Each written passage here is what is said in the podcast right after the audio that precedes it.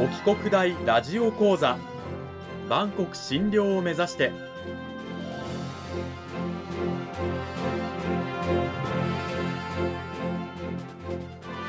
番組タイトルにある万国診療とは世界の架け橋を意味する言葉です。この番組はアジアの十字路に位置するここ沖縄にある沖縄国際大学で日々どのような研究や教育が行われているのかを発信していく番組です。案内人はラジオ沖縄アナウンサー小橋川響が務めます。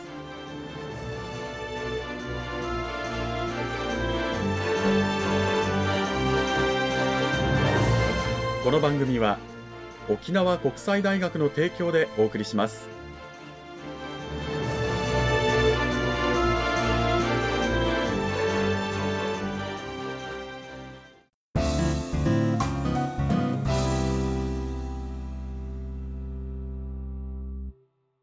沖国大ラジオ講座今週も先週に引き続き沖縄国際大学経済学部地域環境政策学科の島袋逸子先生を迎えてお話を伺っていきたいと思います。島袋先生今週もよろしくお願いします。お願いいたします。講義タイトルは地域金融と観光振興と題してお送りしていきますさあ今週の内容に入る前に先週の簡単なおさらいを私の方でさせていただきます。えまず日本なんですけれどもね地域経済今後も人口減少が続いていくという中で地域経済も衰退していくという予測がもちろんあるわけなんですがじゃあ地域経済の衰退や人口流出を止めるためにどうすればいいのかということでその役割期待されているのが地域金融機関。でなぜ金融機関なのかということなんですけれどももちろん地域の個人や企業のお金を預かっている。そしてお付き合いがあるので情報もある程度あってつながりも広いということで地域金融機関に期待が集まっているんですがじゃあその地域金融機関なんですけれどもどういうふうに動いているのかということなんですが、まあ、県をまたいでいったりとかあるいは金融機関同士の合併なども進んでいる中で地域金融機関これから頑張っていかなくてはならないと期待が集まっていると、まあ、ざっくりと先週のお話をまとめさせていただきましたがそうした中でじゃあ今週は島袋先生どういったお話を聞かせていただけるんでしょうか？はい。やはり地域の経済を活性化させる、まあ、一番注目されている産業が観光業で、まあ、その観光業に関して地域金融機関が非常に面白い取り組みを続々としていると、そういう話をしていきたいと思います。うんなぜ地域経済の活性化として観光なのかとか地域金融機関が観光に、えー、関わっていくのか進行していくのかというところからまずお伺いしたいんですが。はい。やはり観光業は経済的な波及効果が非常に高いと言われてまして、裾野が広い。うん、で、人口をこう増やすっていうのはやはり本当に一金融機関とか短期間ではとても無理なんですが、こう一時的に県外、海外からたくさんの人が来てくれて、たくさん消費をしてくれてっていうことで、割とこう短期間でそこの経済を活性化してくれる産業としては、観光業っていうのは非常にありががたい産業です。沖縄でも人口130万人ぐらいしかいませんけども、毎年1000万人以上の観光客が来ることによって、非常に普段のこの生活でも人がたくさんいて賑やかで、こう、お店も繁盛してっていういい影響を与えてくれるので、観光業が地域経済のこう救世主だっていうふうに、まあ、よく言われております、じゃあ、なぜその観光振興に金融機関が携わるのかというところもお伺いしたいんですが。はい。もともとですね、地域金融機関は地方創生の地方をこう、良くしていこう、地方をまた昔の元気のある姿に戻そうという政府のまあスローガンでもあるんですが、それにこう協力するという立場で金融機関が地域経済の活性化の役割を果たしましたが、まあ、やはりその地方創生の手段として観光っていうのが政府も力を入れて、観光庁という新しい省庁ができたのも、やはりそういった背景がありましてでその流れから金融機関も自然に地方創生といえば観光業の活性化だというふうにこう動きが出てきております。じゃあ実際地域金融機関というのは観光にどういった貢献をしてるんでしょうか？はい。実は、もちろん、融資とか預金とかっていう従来的な業務も十分観光業の貢献にはなるかと思うんですけれども、さらにそれ以上の深い関わりを持って観光業を推進してほしいという、まあ、政府からのこう規制緩和、今までこれはやっちゃダメだっていうのもどんどん緩和されて、いろんなアクティブなことができるようになりまして、まあ、3つ方法はあるんですけれども、大きく分けまして、まあ、一つは、あの、他の業界とか他の銀行さん、あるいは公的な組織と連携とか協定を締結したり、業務提携をしたりというやり方です。で、二つ目が、観光振興ファンド。ファンドっていうのは、お金を広く薄く集めて、まあ、ちょっとリスクのある投資もしようという活用ですね。で、三つ目が地域商社といって、まあ商社というのはいろんな商品をこう販売するというものですが、それに銀行業が参入できますよという、大きく分けたらこの三つがまあ、観光業を活性化させる金融機関の手法として、今、規制緩和で対応できる業務になっております。なるほど。大きく分けて3つあるということなんですがそれをじゃあ今度詳しく伺っていきたいと思います。まず1つ目に挙げた他の銀行さん、まあ、金融機関や他業種公的組織などとの連携や協定締結業務提携。これ具体的にはどういったことが挙げられるんでしょうか？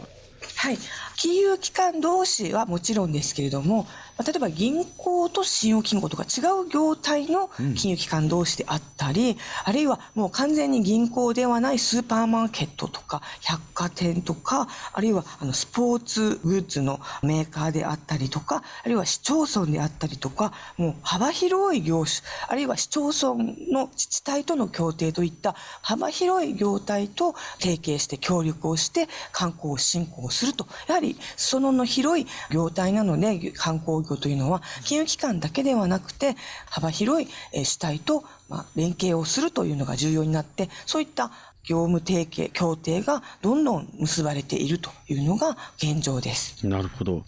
じゃあ、二つ目の観光振興ファンドの活用、これ具体的にはどういったことなんでしょうか？はい。ファンドと通常の融資との大きな違いは、自由度が格段に広がるというところで、うん、融資ですと、やはり元本保証、必ず返済、回収というのが最優先事項ですが、観光業ってやっぱいろいろ面白い取り組みもあった方がいいという新しい視点も必要で、そういった自由で面白い視点を活用した観光業の活性化のためには、もっと自由度の広い使い方ができるお金が必要ということで、まあ銀行も金融業のノウハウをたくさん持ってますので、そのノウハウを活かして、融資ではなくてファンドを立ち上げて、自由なお金の使い方ができるというやり方、これを力を入れているというのが現状です。なるほど。じゃあ、3つ目の地域商社事業というのはどういったことなんでしょうか？商社というと幅広いね、ものに手掛けるイメージがあるんですけれども。そうですね。